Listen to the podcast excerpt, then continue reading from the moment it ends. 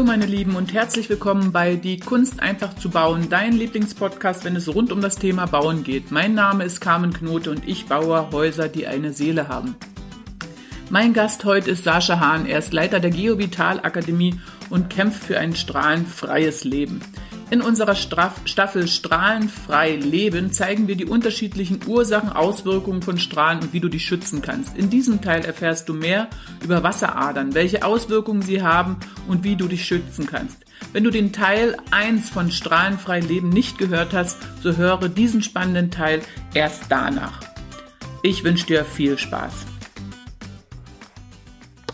Wir machen, wir äh, machen mal jetzt weiter. Ähm, Dankeschön und zwar äh, bei den Strahlen. Äh, was für Arten von Strahlen gibt es denn, die für den Menschen gefährlich sind oder besser mhm. gesagt gefährlich sein könnten? Und äh, wie man sich davor schützen kann. Fangen wir mal mit einem an. Also erstmal welche Arten und dann picken wir uns mal einen raus. Also es gibt, ähm, man unterscheidet immer zwischen natürlichen Störzonen und technischen Störzonen. Das sind die zwei Blöcke. Ja. So. Eines hat es immer gegeben, ähm, die natürlichen Störzonen, die ältesten Überlieferungen, die wir kennen, ähm, also wenn wir jetzt einfach mal von der Volkskunde her und von der Archäologie her da mal zurückgeht in der Geschichte, dann sind die ältesten Überlieferungen, die wir kennen, 8000 Jahre alt. Und jede Hochkultur, ob es die äh, Inkas waren, ob es die Eskimos waren, ob es die, ähm, keine Ahnung, schlag mich tot äh, waren, die Chinesen oder äh, die Japaner oder sonst dergleichen, jede Hochkultur hat sich mit dem Thema auseinandergesetzt. Ja. ja auch das Römische Reich, da gab es Rudengänger. Wo, wo, woher weißt du das? Oder ähm, sag mal die, ein Beispiel von Inka oder Römern oder nee, von meine Frau, die ist ähm, Volkskunderin und Archäologin okay, und die cool. hat äh, Spaß daran, in irgendwelchen verstaubten Bibliotheken zu sitzen und so Sachen auszukruscheln. Und ähm, da gibt's also anhand von alten, Feld, auch teilweise Felsmalereien oder mhm. äh, Malereien auf ähm, Leder mhm. Stücken, mhm. ja, Pergament, Papier etc., siehst du dann Figürchen rumlaufen mit einer Rute. Mit so einer Wünschelrute? Mit einer Wünschelrute. Echt? Ja. Und ähm, von, von daher, von daher ist das, ist das eigentlich in die, in, in unserer Kultur oder in, in der, ja, in der Menschheitsgeschichte ist das immer in irgendeiner Art und Weise präsent gewesen. Warum will das heute keiner wissen? Ja, Moment. Ja. Ähm, jetzt muss man aber auch sehen, damals gab es ja nicht irgendwie mal so einen weltweiten Kongress, wo die mal kurz die mhm. Chinesen und die Indianer mal kurz mit Flieger irgendwie hingeflogen sind und sich da ausgetauscht haben. Also ja. diese, diese Dinge sind ja über verschiedene Kontinente entstanden, ohne dass die einen von den anderen wussten. Und meistens ja? noch zur selben Zeit. Das ist noch ja, ja. übrigens das Interessantere, ja. Und da gab es ja damals dann die Medizinmänner oder ja. die Schamanen ja. oder wie auch immer, die sich dann mit diesen Dingen da beschäftigt haben. Ne? So, ähm, im Mittelalter wurden die Kriege mittels Rudengänger finanziert. Äh, wie das? das habe ich auch noch nicht gewusst. Wieso denn das? Ja, Oder also wie? Wenn, wenn du dir anschaust, 15. Jahrhundert, so die, eine, eine Landkarte von Europa, dann war das ja ein riesen Flickenteppich. Ne? Ja. Also da war ja. da ein Fürstentum und da war ein Königreich und da war ein Kaiser noch und der und der und der und der. Also da waren ja alles so kleine äh, Herrscher. Ja. Ne? Alle eigentlich mehr oder, äh, mehr oder weniger verwandt und verschwägert. Ne? Ja. Aber der eine wollte immer das Territorium vom anderen haben. Ne? Ja. Also, und jeder hatte auch seine Armee. Und das waren ja Söldner, also die bekamen ja einen Sold dafür. Die wurden ja bezahlt, ne? diese Armeeleute, damit die für ja. ihren Lehnsherrn am Kämpfen waren. So, das Problem war aber immer, dass ähm, der, der Lehnsherr oder der König oder wie auch immer, der hatte immer eine klamme Kasse. Der hatte nie, nie, nie, nie Kohle in der Kasse. Ne? Ja. So. Und äh, von daher war halt einfach diese Armee immer limitiert. Mhm. Das hat eben, was er sich hat leisten können. Ne? Und irgendwann, ich weiß nicht wer, irgendwann ist einer auf die Idee gekommen und hat seinen Hof- und äh, äh, Wald- und Wiesen-Routengänger hergeholt und hat gesagt, so, du, wenn du mit deiner Route Wasser finden kannst, dann kannst du auch Erz finden. Nee. Ja. Und dann hat der wohl Ja. gesagt, ja, warum nicht? Ja. Ne? So, und dann haben die Routengänger losgeschickt, Erzadern zu suchen, die dann nachher im Tagebau abgebaut wurden. Dieses Erz wurde dann zur Hälfte für neue Waffen hergenommen Ja. und die andere Hälfte wurde verkauft. Und damit hast du Geld gehabt und hast wieder neue Soldaten eingestellt und warst im Vorteil. Und äh, du bildest ja solche Routengänge aus, habe ich gehört. Ja, ja, ja, ja. Und, und Also also kann das man, jeder lernen. man, natürlich kann es jeder lernen. Das ist nur eine Technik. Das ist wie Fahrradfahren. Echt? Das ist nichts Besonderes, nee. Und ähm, diese Dinge, die kann man also anhand von alten Kupferstichen, Ja. kann man das noch sehen. Also da gibt's äh, in der Bibliothek, wenn man da mal ein bisschen rumkrustet, Ja, da gibt's ja. richtige schöne Bilder, wo du diese Routengänger rumlaufen siehst und nebendran hocken sie in irgendwelchen Löchern und sind da am Rumbuddeln und das Erz am rausholen. Ja, also Die haben damals halt noch mit der Natur gelebt und haben das als, also die, die Gesetze der Natur oder insgesamt die, die, äh, die Gesetze ähm, für voll genommen. Also nicht bewusst, sondern das war normal für die. Später kam dann die Erklärung und was man nicht, also die Erklärung äh, nach ähm, Physik oder also praktisch ein Mensch, der alles erklären will und was er nicht anfassen kann und mit seinen Ja, fünf Sinnen versteht er begreift, was er nicht versteht mit seinen, mit seinen fünf Sinnen, ähm, das ist nicht existent. Und dann ist es weggedrückt worden. Ja, wobei, also man kann das eigentlich recht schön verfolgen. Ja, Bis Anfang des 19. Jahrhunderts konnte jeder Landwirt mit der Route gehen. Aha. Jeder Bauer. Okay, ja, Ja, die haben die, die Wasserstellen fürs, fürs Haus gesucht, die haben die Wasserstellen fürs Vieh gesucht. Ja. Das war normal. So, und so wurde diese, diese Technik, keine Gabe, Technik ja, von Generation zu Generation weitergegeben. Ja. Irgendwann war halt der Tag, da sagte der Papa so, Sohnemann, du bist der Nächste, der den Hof übernimmt. Komm her, ich zeig dir, wie das geht. Ab jetzt machst du das. Mhm. So. Mit Anfang der Industrialisierung ja, ja. kam Genau so der Sohn das. und sagte, du Papa, weißt was? Behalt mal deinen Hof. Ich habe da keine Lust, morgens um vier aufzustehen und Kühe zu melken oder sowas. Ich gehe in die Stadt Mhm. und werde jetzt Ingenieur. Ja, So. Und damit ist dieses Wissen Schritt für Schritt, peu à peu, verloren gegangen in der Ja, breiten Bevölkerung. ja. So, und das ist das Problem, was wir eigentlich jetzt haben. zudem kam noch der Ingenieur auf der anderen Seite, der es nicht mehr kannte Ja, und gesagt hat, das ist Quatsch. Also das ist ja parallel ja. wahrscheinlich eine Entwicklung. so ungefähr. ver vergessen, vergessen äh, und nicht erklärbar. Also nochmal, das Routengehen ist eine Technik, das kann jeder. Okay. Ja, wir benutzen, ja, keine Ahnung, ich sag mal nur zwei bis drei Prozent unserer Fähigkeiten, 97 Prozent nutzen wir ja gar nicht. Mhm. Also der Mensch kann ja viel mehr Ja, ja, als das, was er kennt. Ja. Und so zeigt man den äh, Seminarteilnehmern, wie das geht. Und nach einer halben Stunde hat das jeder drauf. Nach einer halben Stunde. Ja, Und, ja. und wer kann, wer kommt alles? Oder wer, wer, was, Wir wer haben- ist so äh, dein Kunde? Wir haben jeden Monat ein Geobi- Geobiologie-Seminar hier bei uns in Sulzberg. Ähm, zweimal im Jahr haben wir dann noch ein Englischseminar, weil die draußen, die Ja. ja in den anderen Staaten, die wollen halt ums Verrecken hier auf den Berg hochkrabbeln, Ja. um sich das dann alles ähm, ja anzuschauen. Äh, da haben wir Leute aus Amerika, aus Kanada, aus Südafrika, aus Indonesien, aus den Arabischen Emiraten und und und und und. Ne? Die kommen bis hierher nach Die trocken sich in Flieger, fliegen um die halbe Welt, krabbeln dann hier den Berg hoch und sitzen dann eine Woche da und lernen das. Ne? Ist ja mega cool. Und ähm, Rudengehen ist wie Fahrradfahren. Also wenn ich zu dir, für dich ist ja ein Fahrrad normal. Ja. So, ich sag zu dir, schnapp dein Fahrrad, dein Mountainbike, ich schick dich jetzt nach Afrika im Busch zu Mhm. irgendeinem Naturvolk. Die haben noch nie ein Fahrrad gesehen. So, jetzt stehst du da mit deinem Fahrrad und erklärst dem Eingeborenen, da kannst du drauf sitzen, dann Ja. kannst du jetzt 100 Kilometer durch den Dschungel radeln, Ja. ja, und los. Der guckt Ja. sich das Fahrrad an, lässt das Fahrrad los. Was macht das Fahrrad? Fällt um. Das fällt um. Der glaubt Ja. ja, nie, dass du mit dem Ding fahren kannst. Ja. Warum? Weil er die Technik nicht versteht. Und genau das Gleiche ist beim Rudengehen auch. Solange keiner da ist, der dir zeigt, wie das geht, Ja. kannst du das nicht. Das ist ja wie eine Fremdsprache lernen. Ja, ja. Weißt du, du fährst nach China, hast noch nie Chinesisch gehört, kannst du auch nicht. Ja, hast aber vorher Chinesisch gelernt, Ja, kannst dich kann- unterhalten. Äh, bleiben wir mal bei dem, äh, bei dem, bei dem Routen, äh, Benutzen der Route. Ähm, es ist geeignet jetzt, um Wasser zum Beispiel zu suchen, wenn man ein Haus baut, damit man das Haus, oder machen wir es mal andersrum. Wozu brauche ich es denn eigentlich heute? Weil Wasser kommt aus der Wand. ja, genau. Ein Hahnaufdreher. Also, wozu, wozu sollte ich das dann können und wozu ist es gut? Also, in der Natur, äh, bei den natürlichen Störzonen unterscheidet man fünf verschiedene Arten. Ja. So, das bekannteste sind die Wasseradern. Dann haben wir Brüche. Ja. Dann haben wir Verwerfungen. Und dann gibt's diese zwei Gitternetze, das Globalgitter und das Currygitter.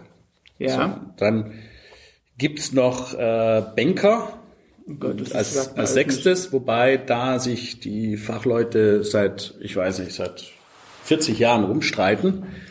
Ähm, 70 Prozent der Fachleute lehnen es ab, 30 Prozent sagen, Banker ist wichtig. Ähm, solange das nicht geklärt ist, nehmen wir das auch nicht in den Unterricht hinein, wobei das aber auch nicht tragisch ist, weil Banker im Grunde genommen deckungsgleich wäre mit dem Globalgitter. Also wenn du das Globalgitter hast, dann hättest du rein theoretisch das Banker auch. Also, Also ich weiß weder, was Banker noch was für Globalgitter ist. Also, Fangen wir mal mit wir dem haben- Einfachen an, mit dem Wasser. Ja, wir haben Wasseradern, also überall im Boden ist verlaufen feine Wasseradern, wie die Ja. Kapillare in der Haut. Ja. Die versorgen den Boden und die Pflanzen mit Nährstoffen.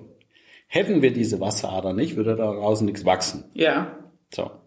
Und wenn du dir so eine große Tanne anschaust, wie die da da, wenn du jetzt hier aus dem Fenster Mhm. ja. guckst, Ja. ja, dann braucht diese Tanne am Tag Ja. 100 bis 150 Liter Wasser. Okay. So, das ist eine Menge Holz. Ja. Das sind zwei Badewannen voll. Am Tag. Jetzt kannst du dir vorstellen, was ein Wald wegschluckt. Ja. Das ist ja auch so das natürliche Wasserreservoir. Wir merken das ja jetzt gerade dieses Jahr, weil letztes Jahr war es ja trocken. Ja, und äh, das Wasser braucht im Grunde genommen ein Jahr, bis das wieder in den Flüssen und in den Bächen landet. Also das ist eigentlich der normale Zyklus. Zyklus, ja. ja. So, ähm, diese Wasseradern sind da und auch jeder Baugrund oder da, wo halt eben ein Haus drauf steht, laufen in der Regel Wasseradern unten durch. Die können auf 10 Meter Tiefe sein, die können auf 20 Meter Tiefe oder wegen mir auch auf 30 Meter Tiefe sein. Das sehe ich ja oben gar nicht. Ja. Ja? So, das Wasser selber ist eigentlich gar nicht das Thema, weil Wasser strahlt nicht. Gut. Ja, viele Leute kommen immer und sagen, oh, das, die Wasserader strahlt oder das, das Wasser strahlt. Nein, das Wasser tut nichts. Okay. Ja, aber das Wasser ist das Transportmittel.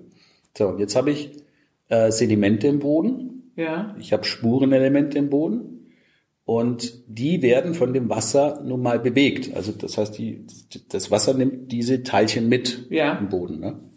Und eine Wasserader als solches ist nicht tief, also nicht wie ein Fluss, der jetzt da einen halben Meter oder Mhm. wegen mir auch zwei Meter tief ist, wo ich jetzt drin stehen oder schwimmen könnte. Eine Wasserader hat nur ein bis zwei Zentimeter. Mehr ist das überhaupt gar nicht. Ja? Mhm. Aha, okay. Das heißt, das Wasser sickert durch den Boden hindurch, durch die Schichten hindurch, bis es auf eine wassersperrende Schicht kommt. Ja. Schieferplatte, Lehmboden, was auch immer das ist. Ja? Und dann rutscht das Wasser über diese Schicht hinweg und verteilt sich in der Breite. Deswegen sind Wasseradern meistens so zwei bis vier, fünf Meter breit. Also die meisten kriegen da immer einen Schreck, wenn sie sagen, boah, so ein Riesending. Ja, Breite ja, aber Tiefe nein. Und das verhält sich also so, als wenn ich in der Hofeinfahrt stehe und habe jetzt eine Gießkanne in der Hand und kippe einfach Wasser aus, dann läuft mir das Wasser auch weg. Ja. Ja, bis es irgendwo eine Begrenzung hat und da hangelt es sich halt dann entlang. Ja, genauso verhält sich das im Boden auch. Das ist halt um ein natürliches Phänomen. So, und jetzt ähm, transportiert also dieses Wasser, dieses Sedimente, diese Spurenelemente mit. Und wenn jetzt ein Eisenteilchen an einem Kupferteilchen vorbeikommt, dann baut sich in dem Moment dort eine Spannungsreihe auf. Aha. Okay. Einfache Physik. Ja. Ja, so, und diese Spannungsreihe macht als Nebenprodukt eine Ionisation und diese Ionisation kann ich dann oberirdisch messen. Okay. Die kann ich auch technisch messen. Da brauche ich gar keine Wünschelrute für. Ja, also das kann man dann mit einem Szintillationszähler zum Beispiel, kann man eine Wasserader ausfindig machen. Nur brauche ich da, also so eine Röhre, die ist dann dementsprechend 1,50 Meter 50 Also etwas mal hoch, aufwendig 70 Kilo schwer, Ja. brauche ich einen Haufen Kabel, einen Oszillographen, Strom Ja. brauche ich natürlich dafür und äh, viel zu viel Aufwand. Und, und wieso schlägt dann die Route auf sowas an?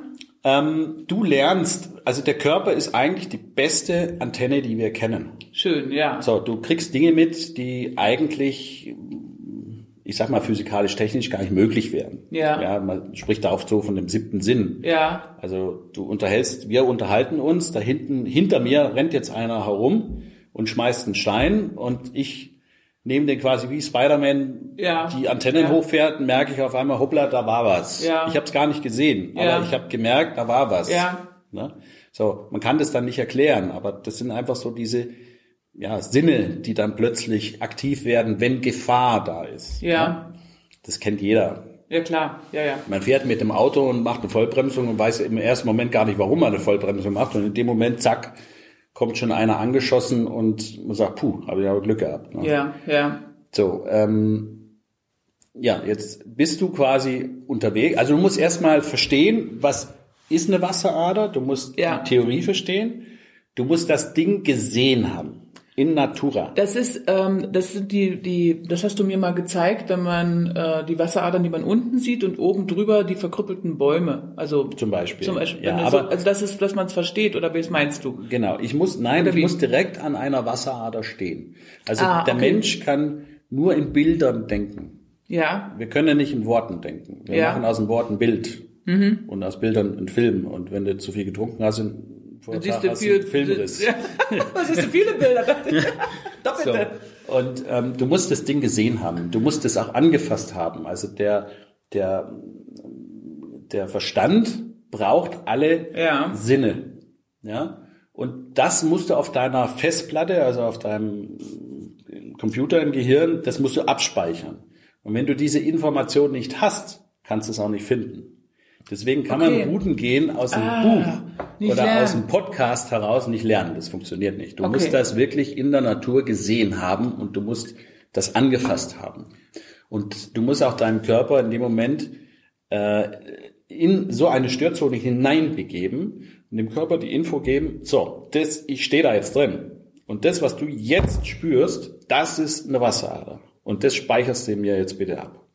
Das sind diese Erfahrungswerte, die du brauchst. Ja, Wenn das Gehirn das alles beieinander Ja. hat, dann kann das Gehirn auch dementsprechend die Sensorik so umstellen, dass es sich genau auf diese Dinge konzentriert. So, und die Wünschelroute im Endeffekt, also egal ob das jetzt ein Stück Plastik ist, ein Stück Holz ist, Metall ist, welches Material auch immer, ist völlig wurscht, ähm, ist ja nur der Anzeiger. Also das Ding reagiert da nicht drauf. Dein Körper reagiert und Du reagierst oh, okay. darauf. Ah, okay. Mhm. Und äh, was wir machen mit der Wünschelroute ist, dass wir dieser Route eine Spannung geben. Mhm. Also wir machen eigentlich eine Feder draus. Ja? Und bringen so viel Spannung rein, bis es kurz vor dem Punkt ist, dass die aufflappt. Mhm. Noch nicht, aber kurz davor. Klatsch. So, sodass also nur noch ein ganz kleiner Touch fehlt. Ja, So, und jetzt konzentrierst du dich mit allen deinen Sinnen auf zum Beispiel Wasser und marschierst los. Und in dem Moment, wo dein Körper erkennt, huh, aha, hier ist Strahlung oder Ionisation von der Wasserader, das, das, das hängt zusammen, aha, dann kriegst du dementsprechend eine Reaktion und man bekommt dann so einen kleinen Mikroreflex in der Hand. Das heißt, die Handstellung, die veränderst du, ohne dass du es willst, um einen kleinen Millimeter nur. Und in dem Moment, da diese Route, die du ja in der Hand hast, unter Spannung steht, reicht das und die macht Flapp. das ist so mega cool. Ja? Cool. Ja. Das, ich ich, ich sage immer, also damit man ein Bild dafür hat, ne? Ja. ich sage immer, dasselbe ist mit dem Bogenschießen. Ja, du stehst da, hast da hinten 100, äh, ne, keine Ahnung, 50 Meter weg, hast du deine Zielscheibe und auf diese Zielscheibe konzentrierst du dich. Hast so einen Bogen in der Hand und einen Pfeil drauf, ja, und jetzt musst du daran ziehen. Ja, ziehst, stehst da, ziehst wie ein Ochs. Und im Endeffekt blendest du alles aus. Ja, du, de, de, de, dein ganzer visueller äh, Horizont geht nur noch Richtung Zielscheibe. Ja. So, alles andere ist völlig uninteressant. Ja? So, und konzentrierst dich und konzentrierst dich und konzentrierst dich und wirst natürlich in eine Schwarze treffen. Ne? So, und ich bin jetzt der Spielverderber, ich komme jetzt von hinten angeschlichen, kriegst du gar nicht mit, und mach bei dir Kille Kille. hast du nicht auf dem Schirm. Und in dem Moment verschrickst du derartig, dass Peng, zipp und der Pfeil fliegt sonst wohin. Ja. Ja, und du bist erstmal, huch, was ist denn jetzt los? Und genau das ist der Effekt, den du beim Routengehen hast, dass du dich konzentrierst, konzentrierst auf diese Sache. Und in dem Moment, wo du da in diese Stürzone reinkommst, mach, mach das mal kurz, huch, Ja. zack und bang und die Route schlägt aus. Also, eigentlich simpel. Wenn man ja, so- natürlich das- ist es simpel. Das ist total Aber die simpel. guten Sachen sind ja immer si- simpel. Also- jetzt, und jetzt sag mir mal, ähm, was passiert denn, wenn ich ähm, auf so einer Wasserader äh, oder was hat was, was macht denn die dann für einen Schaden, wenn die ionisiert? Ja. Was kann sie denn anrichten? Bei, fangen wir mal bei Pflanzen an, dann können es die Leute beobachten oder selbst mal in der Natur anschauen. Ja, also im Grunde genommen, alle natürlichen Störzonen ähm, machen zelluläre Veränderungen. Ja, und vor allem diese Gitternetzgeschichten, da kommen wir, erkläre ich gleich noch, die machen eine degenerative Zellveränderung. Das heißt, dort geht Gewebe kaputt. Nicht das kann, das passiert. Es Okay. ist nur die Frage, wann und in welcher Art und Weise macht sich das bemerkbar? Also wann sehe ich da eine Symptomatik? Ja. Ja, es kommt auch auf die Konstitution desjenigen an. Also das heißt, der eine reagiert da schneller drauf, der andere halt weniger schnell. Das ist wie beim Sonnenbrand. Ja, also du hast Gran Canaria gebucht, schönes Hotel, rennst raus, hast aber vergessen, den Sonnenschirm zu bestellen. Schlecht, ja. Dann hast du nicht viel Spaß mit der Woche. Ja. Und jetzt gibt's natürlich die ja, Südländer oder die, die etwas dunkelhäutigeren, die, die, denen macht es weniger aus. Ja, die können da länger verweilen. Wenn du jetzt natürlich so einen Schweden hernimmst, so einen äh, Strohblonden Ein Engländer, glaube ich. oder besser. Engländer, der, der rennt ja schon nach zehn Minuten wieder Ja. ab zur Bar, ähm, nur damit er eben aus der Sonne rauskommt. Ja. So, und ähm, so ist es bei den Menschen auch. Also der eine reagiert halt schneller drauf, der andere weniger schnell. Ähm, es ist dann auch abhängig von der Strahlungsstärke. Ja. Also wie viel Einfluss hat es auf den Organismus und ähm, wie lange verweile ich da drin. Und dann habe ich halt genau in dem Areal, was an meinem Körper bestrahlt wird, dort habe ich halt dann auch das Problem. Also man kann diese Dinge eigentlich fast auf einen Zentimeter festmachen dann. Du kannst nicht sagen, was genau. Also weil d- der Organismus ist ja dann, wenn du den einfach jetzt mal flach hinlegst zum Schlafen, weil diese acht Stunden Schlafzeit ist ja relevant, weil da gehe ich nicht rennen. Ja. Tagsüber bin ich ja immer unterwegs. Ich laufe, keine Ja. Ahnung, tausendmal in die Störzone rein wieder raus. Aber im Schlafzimmer, da liege ich acht Stunden nur auf zwei Quadratmeter Okay. und bewege mich minimal, drehe mich mal rechts, mal links und das war's eigentlich, ja. Ja. Und dort hat das jetzt Zeit, auf den Organismus einzuwirken und auch den Schaden zu verursachen.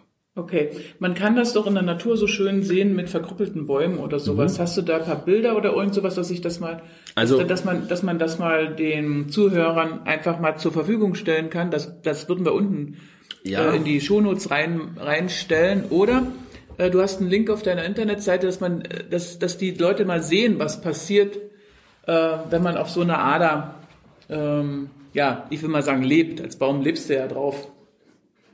Moment, er holt jetzt was. Er holt, ach, er holt seinen Laptop. Moment, geht gleich weiter. So, also Ja. ihr kriegt Bilder von mir Ja. und ähm, da Dann- kann man das sehen. Dann, dann erkläre ich gerade, was ihr da seht. Ja, So. Und zwar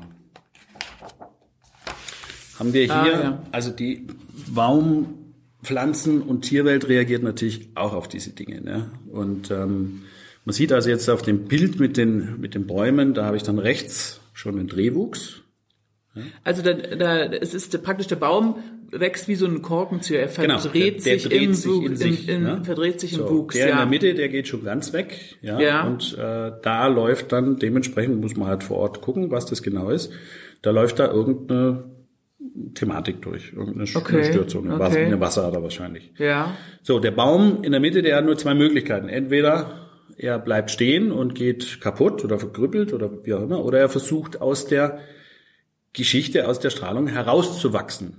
und deswegen ist er so schief. Deswegen ist er so schief. Ey, ja. das ist ja ein Ding, ey. Ja, und man kann also diese Wahnsinn. Dinge beim Waldspaziergang kann man das x-mal beobachten, ja. dass also Bäume auch dann unten schräg wachsen und auf einmal dann wieder gerade hoch. Ey, das ist ja, ein Ding. Also sobald die erste Strahlung raus ist, dann ist es wieder okay und dann wächst er wieder gerade hoch. Wahnsinn. Ja. Ähm, Und, und das Bild rechts, das ist ein Knoten oder das was ist das? Krebsgeschwür. Vom Baum. Ja, also das sieht man auch recht auch oft. Dann Bäume kriegen Krebs. Ja, Ja, klar. da wundert mich immer, was das ist, wenn die so verknorkst sind. Ja. Also bei den Tieren ist halt Hund und Katz zum Beispiel. Katze mag's, die will dahin. Die Katzen lieben Strahlung. Echt? Ja. Und äh, Hunde nicht, die hauen ab. Ja, es gibt immer Strahlensucher und Strahlenflüchter. Aha. Und man kann also, gerade bei den Ameisen kann man es super sehen. Ähm, Ameisenhaufen sind dort, wo viel Strahlung ist. Und Ja. die Ameisen, also wir haben diese Gitternetzstruktur, Ja. dieses Global und dieses Curie-Gitter, was rund um den Globus herumgeht. Das eine läuft Nord, Süd, West, Ost, das andere diagonal versetzt. Und diese Ameisenstraßen orientieren sich an diesen Gitterstreifen. Nee. Ja, trennen Nee. also diese Streifen entlang und biegen dann mal so Das gibt's schräg doch gar ab. nicht. Ja, ja, und die brauchen das. Ne? So wie die, Ey. wie die, wie die Vögel wissen, wo sie hinfliegen müssen, weißt du, das ist ja auch beeindruckend, dass sie da über 1000 Kilometer eigentlich wieder das, das, das Heimatding Ja, finden, ja, ja. und orientieren die sich halt an gewissen Punkten. Im Sommer, wenn du mal grillen gehst, Ja. und bist irgendwo draußen in der Natur, machst du Feuerle, dann gibt's doch diese, naja, diese Mückenschwärme da. Ja, weißt du? ja, das ja. sind keine Stechmücken, aber die wuseln halt so Genau. herum. Und wenn du dann hingehst und verscheuchst die mal, weißt du, tust einfach mal so mit den Armen rumwedeln Die kommen wieder auf die gleiche und Stelle. ja, nach ein paar Sekunden, flupp, sind die wieder an der gleichen Stelle. Ne? Ja. Also, ja, woher wissen die das? Ja. Das- Dort ist ein Kreuzungspunkt von so einem Gitternetz und steht wie eine unsichtbare Säule in der, in der Luft. Also wenn du jetzt quasi eine Taschenlampe im Boden steckst und die Lichtschein macht und die buseln da drum rum. Das ist ein Ding. Also, Ja, nee. das sind Dinge, die, ja, das ist die Natur. Das Also mach mal, mach mal, gehen wir jetzt, jetzt haben wir Wasser abgearbeitet, jetzt nehmen wir das, das nächste Thema und das sind Brüche. Und das war der zweite Teil aus der Staffel Strahlendfrei Leben. Im nächsten Teil lernst du mehr über natürliche Erdstrahlung, die aus Verwerfungen oder Brüchen entstehen und wie du sie auch selbst finden kannst und wie du dich schützen kannst. Ich lade dich herzlich dazu ein. Abonniere am besten meinen Kanal und sei bei den spannenden Geschichten live dabei. Ich wünsche dir das Beste und danke dir fürs Zuhören.